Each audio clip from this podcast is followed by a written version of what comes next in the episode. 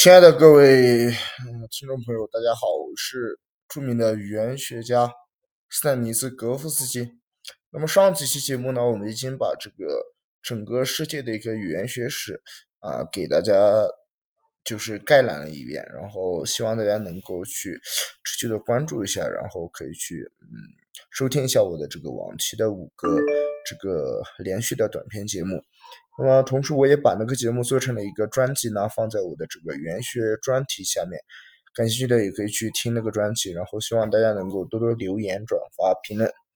然后我那一期呢，还是做的比较粗略的，像中国国内的这个语言学呢，基本都没有涉及，还那还有那些比较啊小众的那些语言学领域，那些也没有涉及。不过我后期会慢慢的更新，然后希望大家能够持续的关注。那么上一周呢，我们就一直在这个语言世界里面徘徊。我们这一期呢，进入一个新的领域，进入这个生物学的领域。因为我之前也在这个往期的老早之前的一个节目里面说过，大家都说二十一世纪它应该是一个生物学的世纪嘛。那么今天呢，我觉得有必要去呃进入一下这样的一个领域。同时呢，这也是我的一期这个长篇节目。我们这个长篇节目是在往期的节目中选取这个播放量。呃，最高的这个话题进行讲解的，但是一般都只能做个两期左右，因为，嗯，第二期的这个播放量并不是很理想，所以我就不会去做。同时呢，这个在往期的这个长篇节目当中，我还做过这个数学的三大分支的那个专题，然后两大分支，当代数学的这个两大分支，或者说支柱，啊，两期已经做好了。那么第三期的话，我就等这个第二期的播放量过百的时候。过一百五十吧的时候再来做。那么上面承诺我们这个一阶逻辑的那个长篇节目呢，我们录了上期，那么播放量也过百了。那么我们啊会在不久的将来推出这个下期的节目，希望大家能够持续关注。好了，废话不多说，我们今天进入这个人类基因组计划。而人类基因组计划呢，这个英语是叫做 Human Genome Project。那么也就是简写成 HGP 的这样一项规模高而且跨国啊跨学科的一个科学的探索巨型工程。该工程的宗旨呢，在于测定组成人类的这个染色体啊，或者呃更具体的而言呢，就是个单倍体，它当中呢所含的这个六十亿对组成的核苷酸的序列，从而去绘制人类基因组的这个图谱，并且辨识其有载有的这个基因及其序列，而达到。能够破译人类遗传信息的一个最终的目的，基因组计划呢是人类为了探索自身的奥秘所冒迈出的重要的一步。那么截止到两千零五年的一个数据呢，人类基因组计划的这个测序工作等等已经基本完成，当时是完成了这个百分之九十二。其中两千零一年的这个人类基因组工作草图的发布，它是由公共资金所资助的人类国际人类基因组计划和私人企业啊有这个代表性的。塞里拉基因组公司，他们各自独立完成的，并且分别公开发表。他们被认为是人类基因组计划成功的一个里程碑。大多数政府呢资助的测序是在美国、英国、日本、法国、德国以及我们的这个中国等，呃的二十所大学和研究中心所进行的。好了，稍微不短的一个话题引入呢，我们就对这个基因组计划或者人类基因组计划呢有了一个大致的了解。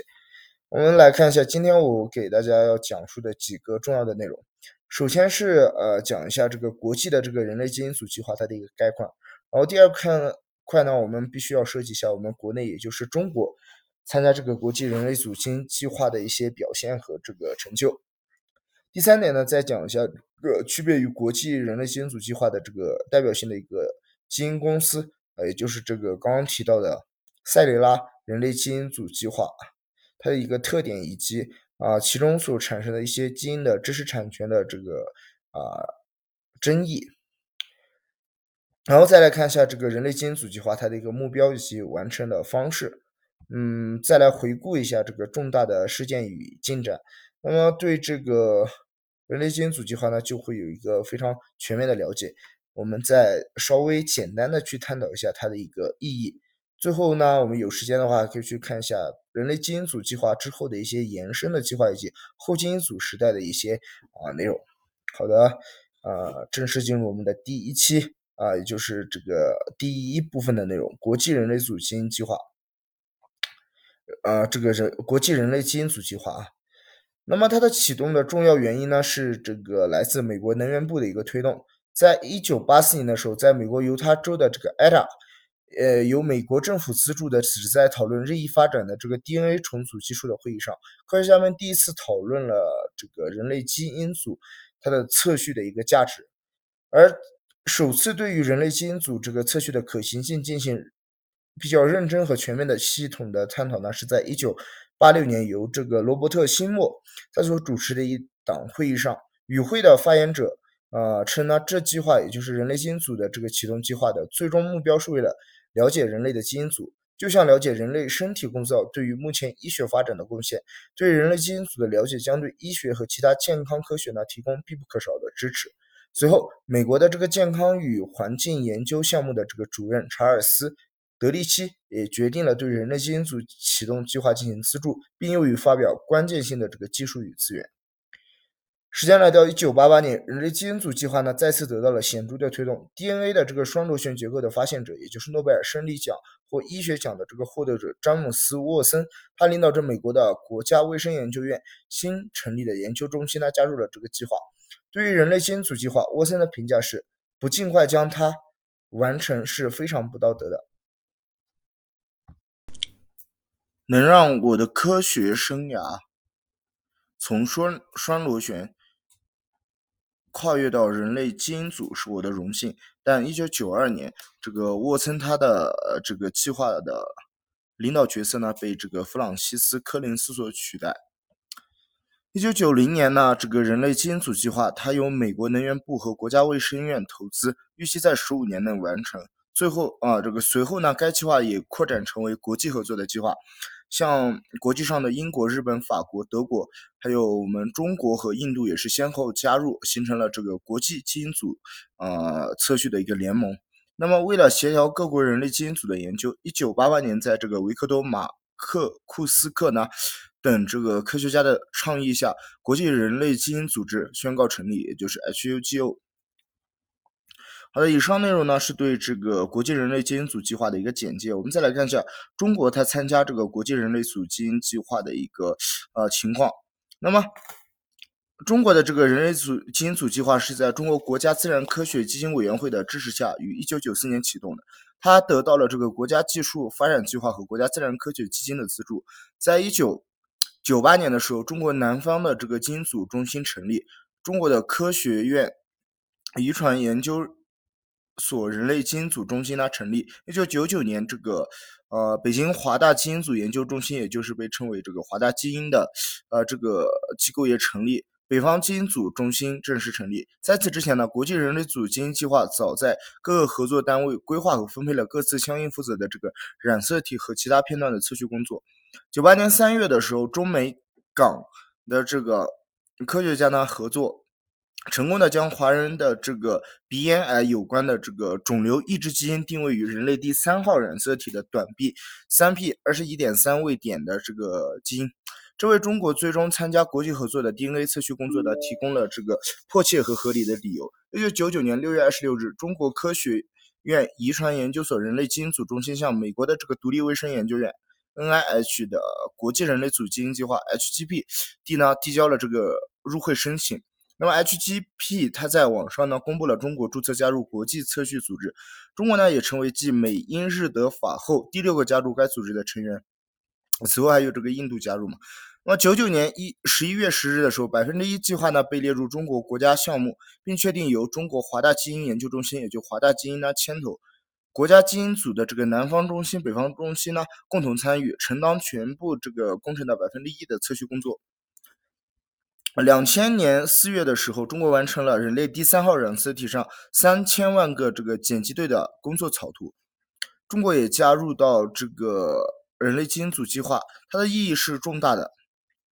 除了使得该计划具有更加广泛的代表性外，此举也成为了生命科学领域的国际间大规模研究合作的一个起始点，标志着中国的生物科学研究开始跻身到国际前沿的行列。在节目最开始的时候，我们介绍到，这个除了国际性的这个人类基因组计划以外，此外还有一些这个呃私人或者说是这个民间的这样一个基因组测序的计划。就在这个国基因组的这个人类基因组测序的国际计划启动后八年的九八年，美国的科学家克莱格文特尔查创办了一家名为这个雷塞拉基因组，叫做 Celera Genomics。这样一个私立公司选聘呢，这个具有基因测序之父的这个陈义雄博士担任首席科学家，开展独立的这个人类基因组计划。与国际人类组基因组计划相比呢，该公司希望能够以更快的速度和更少的投资，主要是以三亿美元，仅为这个国际计划的十分之一来完成此项工程。那么这个塞雷拉基因组计划呃的这个另起呢，它被认为是对人类基因组计划的一件好事。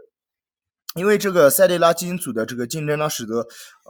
能够促使这个国际人类基因组计划不得不改进其策略，进一步加速其工作进程，使得人类基因组计划呢得以提前完成。我们简呢可以简单看一下这个它的一个特点，基于对基因结构的了解以及对电子机具的这个认识，陈一雄博士他的团队呢采取了更快速同时更具风险的这个技术全基因组的散弹啊枪的这样一个测序法。进而创造出全世界第一台全自动的这个定序仪，叫做 AB 幺三六六零呃六零零。那么这个散散弹的这个。散弹枪的这个测序法，它的思想呢是将基因组打断为数百万个 DNA 片段，然后用一定的这个算法将片段的序列信息重新组合在一起，从而得到整个基因组的序列。为了提高这一方法的效率，九十年代初的时候，这个测序和片段信息呢整合到了啊，整合达到了这个自动化。这一方法呢虽然已被用于序列长达长达六百万个碱基对的这个细菌基因组的测序，但对人类的这个基因组中三十亿对碱基的测序测定呢？这一技术能否在嗯应用中达到成功的一个时间呢？当时呢还是没有定论的。不过呢，我们也知道，在这个基因人类基因组的这个国际计划以及这个私人公司的介入以后，还是发生了一些基因的这个知识产权之争。塞利拉基因组一开始宣称呢，只寻。只寻这个只寻对两千到呃这个两百到三百个基因的这个专利权保护，但随后又修改为寻找完全鉴定的一个重要结构的总共一百到三百个靶基因进行知识产权的保护。九九年呢，这个赛利拉申请对六六千五百个完整或部分的这个人类基因组进行初步的专利保护。批评者认为这一举动呢将阻碍这个遗传学的研究。此外，赛利拉的这个。计划呢建立之初同意与国际计划分享数据，不过这一协定很快就因为塞琳拉拒绝将自己的这个测序数据，呃，存入可以自由访问的这个中公共数据库 j a n a Bank 而破裂。虽然塞琳拉承诺根据1996年百慕大协定每季度发表他们的最新进展，呃，国际计划则是每天都要去这个公布。但不同的这个不同于国际计划的是，他们不允许他人自由发布或者无偿使用他们的数据。两千年的时候，经美国国家卫生院院长这个柯林斯与塞里拉公司集团协调以后，由美国的总统克林顿牵着两个团队领导人的手，宣布这个人类基因组计划呃的这个完成，其所有人类基因组数据呢为人类所共享，是人类的共同财富，不允许这个专利的保护，且必须对所有的研究者公开。塞利拉最后决定将数据公开，不过这一事件也导致了塞利拉股票价格一路下跌，使得集中生物技术股的这个纳斯达克指数受到了呃严重受挫。简单看了一下这个它的特点和知识产权支撑，我们再来回顾一下人类基因组计划的一个目标。实际上，我们可以分阶段的去看一下这个目标。首先是要去绘制一个这个遗传图谱，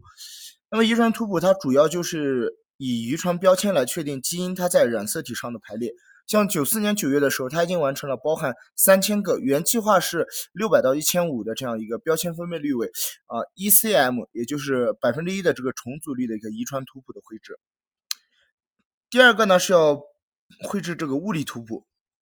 那么这个所谓的物理图谱呢，它是通过对序列标签点位对构成的这个基因组的 DNA 分子进行测定，从而使得某。基因所相对之遗传信息在其染色体上的这个相对位置呢，做一个线性的排列。九八年十月的时候，已经完成了包含呃这个五万两千个原计划是三千个的这样一个序列标签点位的物理图谱的绘制。此外呢，还需要达到的一个目标是这个序列测定，那么也就是通过序列得到基因组的序列。一般意义上的这个人类基因组计划，也就是这个序列测定。零三年四月的时候，包含着序这个基因序列当中的百分之九十八，原计划呢是要达到九十五的这样百分之九十五的这样一个呃比例呢，已经获得了测定，精准度达到了百分之九点九十九点九九。呃，此外呢，还有一些目标，我们分别来看一下。啊，要去辨别序列中的这个个体差异，因为每一个人都有一个唯一的基因序列，因此呢，人类基因组计划发布的数据呢，不可能精确到反映这个单独个人的基因序列，它是能够很少量的这个匿名捐赠人的这个基因组组合得到一个验证。人类基因组计划呢，只是为未来鉴定不同个体间的基因组差异而做一些基础的这个框架性的工作。当前主要工作呢，是在于鉴定不同个体之间包含的这个单核苷酸的这个多态性。截止到两千零三年两月的时候，已经有了三这个呃三百七十万个呃的这样一个单核苷酸的多态位点呢得到了测定。此外，还有一个目标是基因鉴定，以获得全长的这个人类 cDNA 文库为目标。截止到两千零三年的三月呢，已经获得了。一万五千个全长的这个人类 cDNA 全段的这个文库。那么人类基因组计划呢，最开始的目标不但是以最小的这个错误率检测出人类基因组的三十亿个碱基对，而且要从如此海量的数据中确认出所有的这个基因及其序列。这一部分计划呢，仍然还在进行中。目前呢，呃，尽管目前的这个数据显示人类基因组中大约有两千到呃两万到两万五千个基因呢，远远低于大多数科学家预前的这个估计。最后呢，是对这个基因的功能性分析。今天的人类的这个 DNA 序列呢，已经储存在数据库中，任何人都可以通过互联网进行下载。美国这个生物技术信息中心和位于欧洲和日本的这个姊妹组织呢，储存着整个的基因序列，其中包含了已知序列假设。的这个基因和蛋白质，其他组织向加州大学的这个克鲁克鲁斯分校，以及向 ENSEMBL 所提供的附加数据，注释和观测者检测数据的这个有力工具，用已经开发的这个计算机程序来分析数据，因为未经过译码的这个数据呢，基本上是没有什么用处的，而这一过程呢，也要消耗大量的时间。对未加工的这个 DNA 数据，其中已知的这个基因位置标注为解释序，呃。注释序列，也就是 annotation，而对于注释序列进行分析工作呢，则属于生物信息学的范畴。如果呢，只有有经验的生物学家对海量的数据进行标注，经常是非常缓慢的。所以呢，一些特定的对 DNA DNA 的这个序列进行判别的计算机程序呢，正在越来越多的应用在这个基因排序的工程中。当前呢，分析测序序列的最佳技术就是利用 DNA 序列与人类。语言之间的这个并行性的统计模型，采用类似于计算机语言或者计算机科学当中的这个形式文法的概念，但是呢，使用自动标注的这个诠释准确度仍然是不够理想，而且计算机程序的自动判定呢，它会复制已有传呃已有的这个注释中的错误，从而使得错误越来越多。对于这些错误的纠正也是一个非常大的工程。这一阶段和另一个目标呢，就是研发出更快更有效的方法来对 DNA 测序和序列进行分类。和分析，并把呢这一技术进行产业化或商业化。已获得开发的这个技术包括了像高通量的这个寡聚核苷酸的合成，是在一九九四年形成的；还有像九六年的这个 DNA 微阵列，还有九六年的标准化和消减化的 cDNA 文库，还有真核，呃，也就是像酵母这一类的这个全基因组的敲除技术，九九年达到的；还有像。比较近的一个两千零二年的这个大型化的这个双杂交的定位。好的，以上内容呢就是这个人类基因组计划的一个这个目标的简介。再来看一下这个人类基因组计划它的一个完成的方式。我们不得不提及一下这一计划的这个资金来源。嗯，上面其实也已经提到，国际计划的这个资金呢，主要是来源于美国国家生物国家卫生研究院和英国的这个慈善机构。主要是这个威康的这个信托基金会，啊，像这个后者，也就是威康信托基金会，它资助了位于英国的这个三个研究中心和其他一些国家的研究机构。嗯，此外，除了这个基金以外呢，我们还需要关注一下这个人类基因组计划当中的这个基因组的捐赠者。国际人类基因组测序联盟所用的这个测序的基因呢取样于一批捐献者的血液和精子，只有少量的样品呢被用作 DNA 测序。又由于捐献者的身份是保密的，因此无论是捐献者或是科学家都不知道用于测序的 DNA 来自哪里的人。来自不同文库的 DNA，它被克隆后用于整个计划。大多数文库都是由这个彼得杨博士所完成的。科学家使用了来自两名男性和两名女性，呃，这些呃这两这四个人呢是从这个捐献者中随机挑出的，他们的血液中的白细胞从中提取了分离的这个 DNA 文库，用于质量较高文库之一的这个 P。RP 幺幺呢被较多的使用，有非正式的报道，嗯，主要是在基因组计划团体内部，呃，所流传出来的一个说法呢，指出用于国际基因组计划的大部分 DNA 都是来自于住在纽约州的这个布法罗的一名男性捐赠者，啊，他的标标号呢只有，呃，关于他的这个信息呢只有一个标号，也就是叫做 RP 幺幺。还有这个塞雷拉基因组计划使用的这个 DNA 样品呢，则来源于五名捐献者。这个塞雷拉基因组的首席科学家，我们上面也提到，叫做克莱克莱格文特尔。他在一篇写给这个 Science，也就是科学杂志的这个公开信中，也承认了他本人其实也是捐献者之一。除了这个资金来源和捐献者以外，我们再来看一下它的测序手段。在国际计划当中呢，基因组它被分割成了多个片段，长度接近呢啊这个。十五万个碱基对，由于这些片段能够被插入到细菌中，并利用细菌的这个 DNA 复制机器进行复制，因此被人类认为这个呃被称为这个细菌人工的染色体。通过对每一个这样的片段分别应用这个散弹枪的测序法，最终呢将这个所有的片段通过末端。呃，配对末端法，也就是 PALINT 这样一个方法，以及许多定位数据重新组装在一起，从而获得了完整的这个基因组。这些手段也是先将基因组分成两个，呃，分成多个相对较大的片段，然后并且对该片段进行测序，以将其定位到每条染色体的对应位置，所以被称作这个分级的这个散弹枪的啊测序法。嗯，除了这个国际计划当中的测序手段，我们还可以看一下这个塞里拉嗯基因组他们的呃他们的这个测序手段。他们呢尝试用全基因组的这个散弹枪的测序法，并且没有使用到附加的定位拼接。不过他们由于利用了少量的公共数据来完成计划，而招致这个后人的诟病。嗯，讲了这么多关于这个人类基因组计划的内容呢，我们其实可以嗯提出个问题，就是人类基因组计划。呃的这个测序到底完成了吗？嗯，首先关于如何界定人类基因组计划测序的完成性，它是有多种定义的啊。那么根据不同的定义呢，人类基因组的测序是否完成也有不同的看法。曾有多个大众媒体报道了人类组基因计划正在完成，或者说已经完成了。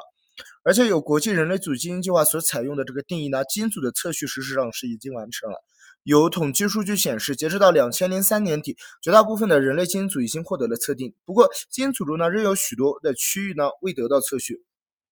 这其中的首要原因在于，每条染色体的中心区域啊，一般被称为这个着丝地，当中含有大量重复的 DNA 序列。用目前的技术进行测序的难度仍然较大。这个着丝地它含有数百万，可能接近千万的这个碱基对，其中的大多数呢完全没有得到测序。第二个原因则是染色体末端区域。啊，我们都知道这个端粒嘛，它同样含有高度重复的 DNA 序列，而且在四十六条染色体中，其末端呢大多是不完整的，而且啊，因此呢无法精确的知道在末端前还有多少个序列。与着丝地的情况类似，目前的技术呢很难测定这些序列。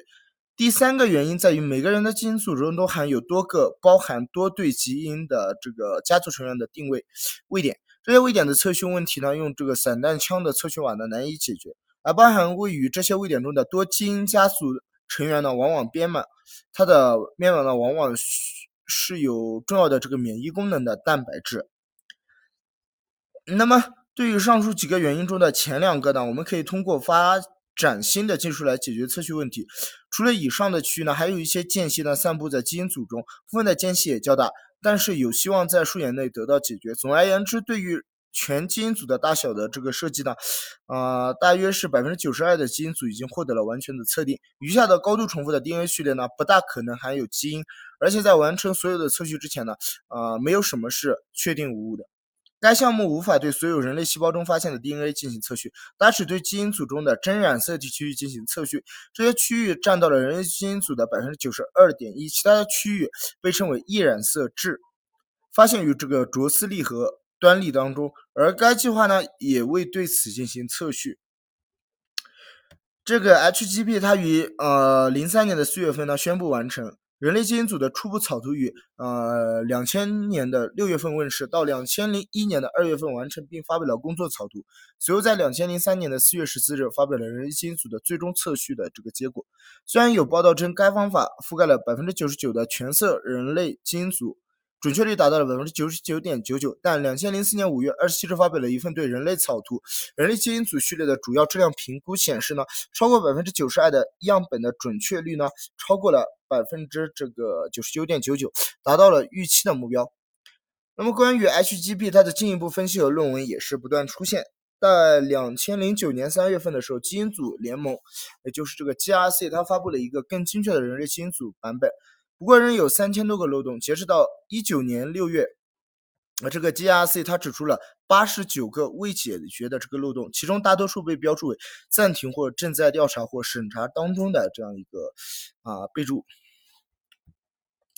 好，那么以上内容的话，我们就基本上把这个整个人类基因组计划的这个大部分内容已经讲完了。嗯，在这个。接下来的内容当中，我们再来看一下这个人类基因组计划的一个重大事件的回顾以及进展。我们主要是从这个两千年左右来看。嗯，其实，在上文呢，我们也提到，在两千年的这个六月二十六日呢，美国总统克林顿他与英国的首相这个布莱尔，他们共同宣布了人类基因组计划工作草图的完成。次年两个月的时候，工作草图的具体系列信息以及测序所用的方法以及序列的分析结果，皆被国际人类基因组测序联盟以及这个塞雷拉基因组的科学家们分别公开发表于《自然》和这个科学杂志，也就是《Nature》和《Science》。那么关于这两个杂志呢，其实我也呃。做了两个小的专辑，然后不定期的去公布一些近期的这个资讯和热点，感兴趣的也可以去关注一下我的其他两个专辑。这一工作草图呢，覆盖了基因测序序列的百分之八十三左右，包括了像常染色体区的百分之九十，主要带有这个十五万个空缺，而且许多片段的这个顺序和方位呢，仍然没有得到一个最后的敲定。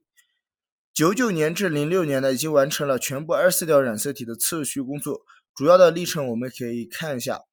啊，以每年进做每一年作为一个进度单位的话，从九九年的十二月份开始，二十二号染色体的测序呢基本完成。然后此后一年呢，分别是二十一号、二十号、十四号，呃，然后还有男性特有的这个 Y 染色体，还有七号、六号、十三号、九号、五号、十六号 X 染色体。还有二号和四号染色体，十八号染色体，还有八号染色体，十一号、十二号、十五号、十七、三号，最后一个完成的是一号染色体。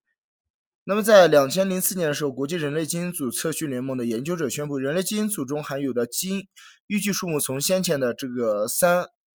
万到四万，在计划初期预计数目则高达这个。两千万之久调整为这个，嗯，两万到两万五千左右。预期呢还需要多年的时间来确定人类基因组当中所含的这个基因的一个精确的数目。好的，我们再来看一下这个人类基因组它的呃基因组计划它的一个意义。那么破译人类遗传信息将对生物学、医学乃至整个生命科学产生一个无法估量的深远的影响。目前。基因组信息的注释工作呢，仍然处于初级阶段。随着未来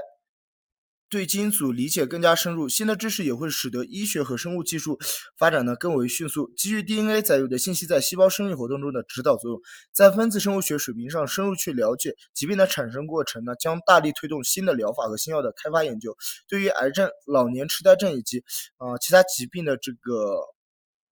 研究呢也会受益于基因组遗传信息的破解。事实上，在人类基因组计划开始之前，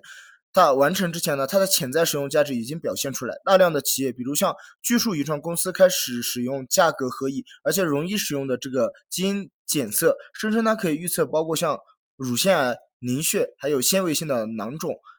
肝脏呃等疾病在内的很多种疾病。此外呢，人类基因组计划还将促成医学界的个人化制药的发展，对病人的整个基因组序列呢了解，有助于 研究人员相应的提供最合适有效的帮助。的确，发展 DNA 科技将使得复制病人的基因组呢成为呃这个成本呢降低，相应的检查费用也会大大减少。人类基因组计划对许多生物学。研究领域有着切实的帮助。比如说，科研人员研究一种癌症时，通过人类基因组计划提供的数据，可能会找到某个或者相关基因。如果在互联网上访问由人类基因组信息而建立的各种数据库，也可以查询到其他科学家相关的文章，包括像基因的 DNA、cDNA 碱基的序列、蛋白质立体结构、功能多态性以及人类其他基因之间的关系，可以找到如小鼠、酵母、果蝇等对应的这个呃基因的进化关系。可能存在的突变以及相关的信号的这个传导机制，而基因组计划对于肿瘤相关的，像癌症因，还有肿瘤抑制基因。呃，等的研究工作起到重要的推动作用。分析不同物种的 DNA 序列的相似性，也会给这个生物进化和演变的研究提供更加广阔的路径。事实上，人类基因组计划提供的数据揭示了许多重要的生物呃进化史上的里程碑事件，比如像核糖体的核糖体的出现，还有像器官的产生产生，还有胚胎的发育、脊柱和免疫系统等，都和 DNA 载有的遗传信息有着密切的关系。人类基因组信息呢，也被也为这个考古学、犯罪学以及社会执法提供了极大的帮助。比如说，分子人类学家通过母性遗传线粒体 DNA 以及父系遗传的这个染色体 Y，确定了非洲确实是人类起源的摇篮。DNA 确定证实了早在六万年前的这个人类始祖便从非洲大陆迁徙到其他大洲的事实。大陆之间的序列的异同，也使得分子系统的这个生物学家加速与其个人的家谱关系。此外，通过收录已知犯人的这个 DNA 序列，有关政府加速了对判别及其呃震慑这个犯罪力量的措施。此执法方式也被证明十分有效，而且常因迅速误呃迅速而无嗯误判这个无辜嫌疑人而饱受争议。好了，其实到现在呢，今天我们这个人类基因组计划的这个，呃，大部分内容现在已经讲完了。不过这个时间呢，我们只过了半个小时左右，我们还得搞一点内容。我们可以看一下这个人类基因组计划它的一些延伸计划。事实上，我做这期长篇节目的初衷或者说原因呢，也是因为我之前在这个，呃，往期节目中公布了一个环球科学的资讯，也就是关于这个动物基因组测序的一个情况。那么这个延伸计划也是与此相关的。在这个人类基因组计划的基础上呢，主要有这么几个延伸计划。第一个是这个模式生物的这个基因组计划。那么这个模式生物呢，包括的像小鼠、果蝇、线虫、斑马鱼和酵母等的这个基因组计划的一个测序工作。第二个呢是人类元基因组计划啊，那么这个元呢不止一次的出现了，我们这个像元宇宙现在特别火，嗯，元呢它就是一个 meta，就是一个这个来自拉丁文的这样一个呃词组的翻译过来的。一般包括一般表示的是超过其本身内容的这样一个意思。那么人类原基因组计划呢？顾名思义，就是一个在呃原来的基因组计划上去超越它，去建立一个新的啊不同的这样一个计划。它的目的呢，是对人体内所有的这个共生菌群的基因组进行一个测序和这个序列的测定，也就是测序嘛，并研究与人体发育和健康所相关的基因的一些功能。下一个是这个国际人类基因组单体。形图的这个单体形图的这个计划，一般是简称为这个 HapMap 的计划。它的目标是构建人类 DNA 序列中的这个多点位的这个常态模式。由于每个个体除了卵生和这个克隆动物的基因组有独特之处以外，啊呃还是有必要对个体之间的差异在基因组上进行一个定位和这个区别。其完成呢，将为研究人员确定人类健康和疾病以及对药物和环境反应呢有影响的这个相关基因提供一些关键的信息。此外呢，还有这个人类基因组的一个多样性的研究计划，它主要主张对不同的人种。民族以及人群的基因组进行研究和比较，这一计划呢将为疾病监测、人类的进化研究以及人类学的这个研究提供重要的信息。又涉及到这个一个学科叫人类学啊，感兴趣的可以去关注一下我的另外一个专题节目是这个人类学通论。那么我近期也会在对这个专辑进行一个改版升级，主要讲述这个人类学相关的所有的话题啊，所以大家可以持续的去关注一下。那其实伴随着这个两千零四年或者零三年的这个人类基因组计划一个完成的这样一个公布事件呢，我们事实上可以说已经进入到这个后基因组的时代。后基因组的时代呢，这个人类基因组计划呢，它的这个发展呢，主要表现在功能方面的基因组学，还有疾病的基因组学、药物的基因组学和进化的基因组学这样四个大的板块。好的，我们先休息一会儿吧。哎呦。